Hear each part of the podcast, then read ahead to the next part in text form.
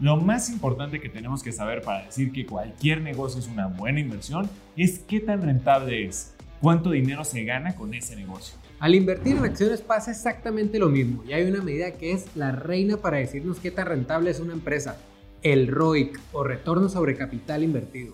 Hoy vamos a conocer a fondo qué es lo que hace que una compañía sea rentable y conoceremos los ROICs de algunas de las empresas más importantes del mundo. Acompáñanos. Conocer el retorno de nuestras inversiones es clave para cualquier inversionista. La verdad es que la única razón por la cual alguien arriesga e invierte su capital es para obtener un retorno. Y pasa lo mismo con cualquier negocio. Es clave conocer cuánto gano comparado con cuánto invierto. Y justo eso es el retorno sobre capital invertido. Por ejemplo, supongamos que tenemos dos ideas de negocio. La primera requiere una inversión de 10 mil dólares y según nuestros estimados vamos a generar mil dólares de utilidades anuales. En este caso, el ROI sería de 10%, lo que gané entre lo que invertí. Nuestra segunda idea de negocio requiere 5 mil dólares de inversión y nos regresa 1.250 dólares de utilidades anuales, un ROIC de 25%. ¿Cuál elegimos para invertir nuestro dinero?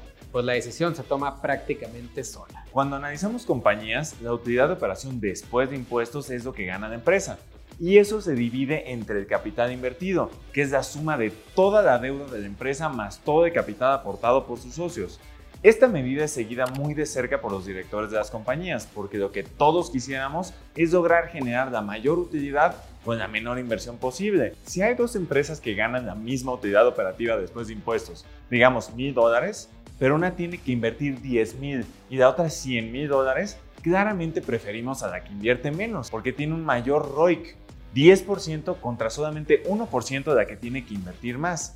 Eso implica que la que invierte más tiene que arriesgar más capital para obtener las mismas ganancias. La clave está en la productividad. Y con eso, ahora sí, comparemos la rentabilidad de algunas empresas públicas.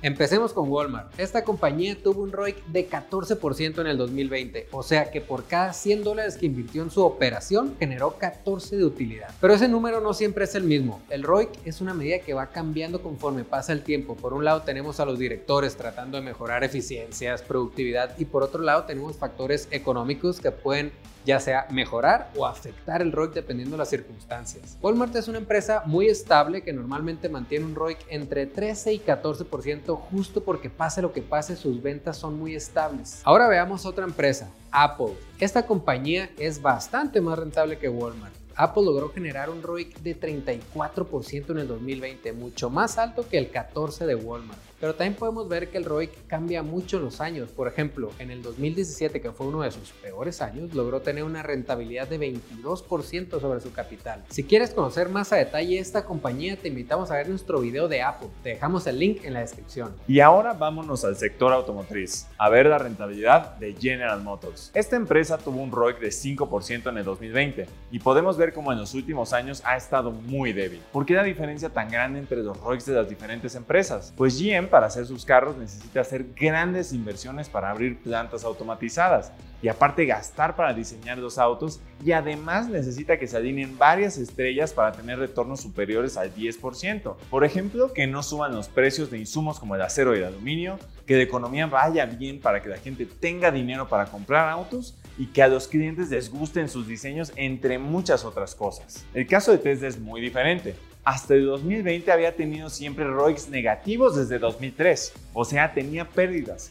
Fue apenas hasta mediados de ese año que logró ser rentable generando un ROIC de apenas 5%. Pero gracias a las eficiencias operativas que tiene esta empresa y al gran incremento en ventas que ha tenido en los últimos años, algunos analistas esperan que en un par de años el ROIC llegue a niveles cercanos al 20%, rarísimo dentro de la industria automotriz. Vamos a ver ahora la rentabilidad de empresas de software que no necesitan grandes plantas de producción para vender sus productos. Chequemos Google, Netflix y Adobe. Por ejemplo, Google tuvo un ROIC de 17% en el 2020 y se ve cómo ha aumentado bastante en los últimos tres años. Netflix, por otra parte, a pesar del gran incremento en ventas que vimos en el 2020 por los millones de suscriptores nuevos durante la pandemia, su ROIC fue de apenas 13%, 4 puntos porcentuales menos que Google. Y por último vemos a Adobe, los creadores del PDF y dueños de Photoshop, con un ROIC de 33% y subiendo constantemente una rentabilidad envidiable.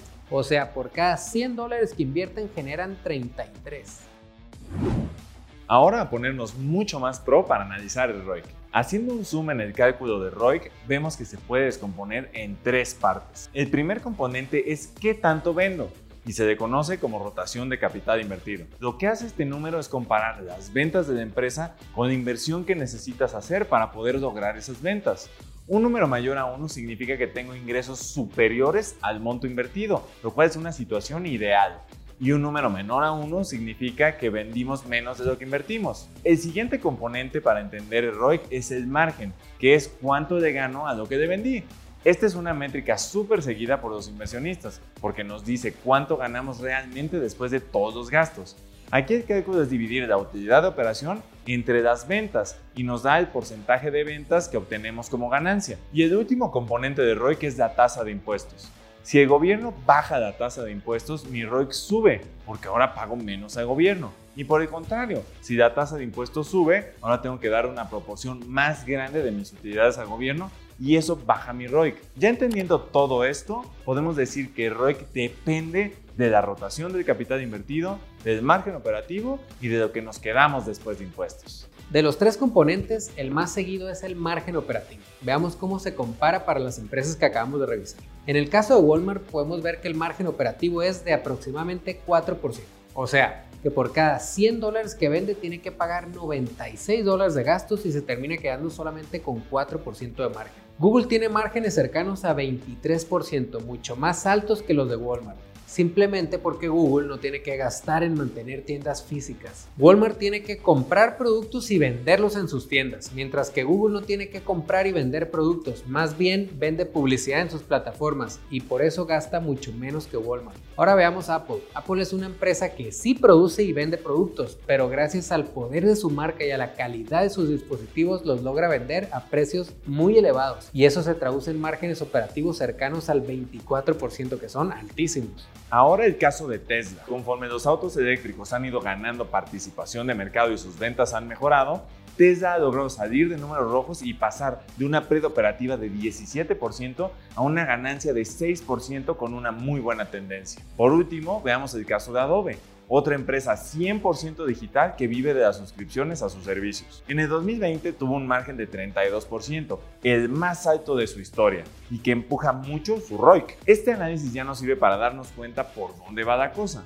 Es clave entender el modelo de negocios de las empresas para saber de dónde viene su rentabilidad y sobre todo hacia dónde va. Existen muchos estudios que han encontrado que el precio de las acciones está muy relacionado con el ROIC de las empresas. Las acciones con ROICs más altos les suele ir mejor que las que tienen ROICs más bajos a lo largo del tiempo. Eso tampoco debiera ser gran sorpresa, de hecho hace todo el sentido económico. Una empresa con mejor rentabilidad a lo largo del tiempo le debe ir mejor que a otra con menos rentabilidad en general. Eso tampoco implica que siempre sea el caso. Algunas veces las empresas menos rentables les va mejor por temas como por ejemplo la etapa del ciclo económico. Pero recordemos que el ROIC es la forma numérica de detectar la calidad de una empresa. Una buena forma 100% gratuita de revisar los ROICs de las empresas es entrar a la página gurufocus.com. Podemos entrar aquí a GuruFocus y buscar cualquier empresa que querramos. Y podemos ver a Microsoft, que se acaba de convertir recientemente en la empresa más grande del mundo, rebasando a Apple. Tenemos toda cantidad de medidas financieras, pero justamente nos vamos a ir únicamente a ROIC. Podemos ver que nos bloquea gran parte de los datos, pero nos sirve ver los últimos cuatro años aquí. Entonces podemos ver que ROIC ha ido del 11%, 11.7, hasta el 30% en junio del 21 y los últimos 12 meses, trading 12 months, está en 33.28. Un ROIC que ha subido muchísimo a lo largo de los últimos 4 años. Muy bueno también contra el S&P que tiene apenas 9% de ROIC. Vayámonos con alguna otra empresa que sabemos que es menos rentable. Ford. Podemos ir directamente a ROIC y veremos cómo pues tiene una fracción de ROIC que tiene Microsoft o que tiene incluso el S&P. Solamente 3% contra el 32 de Microsoft o contra el 9 de S&P. Vamos a otra empresa que también ha estado muy afectada, American Airlines. Podemos ver que el ROIC de American Airlines es de menos 9.2 los últimos 12 meses. El año pasado fue negativo y muy grande justamente por todo el efecto de la pandemia, lo cual era de esperarse.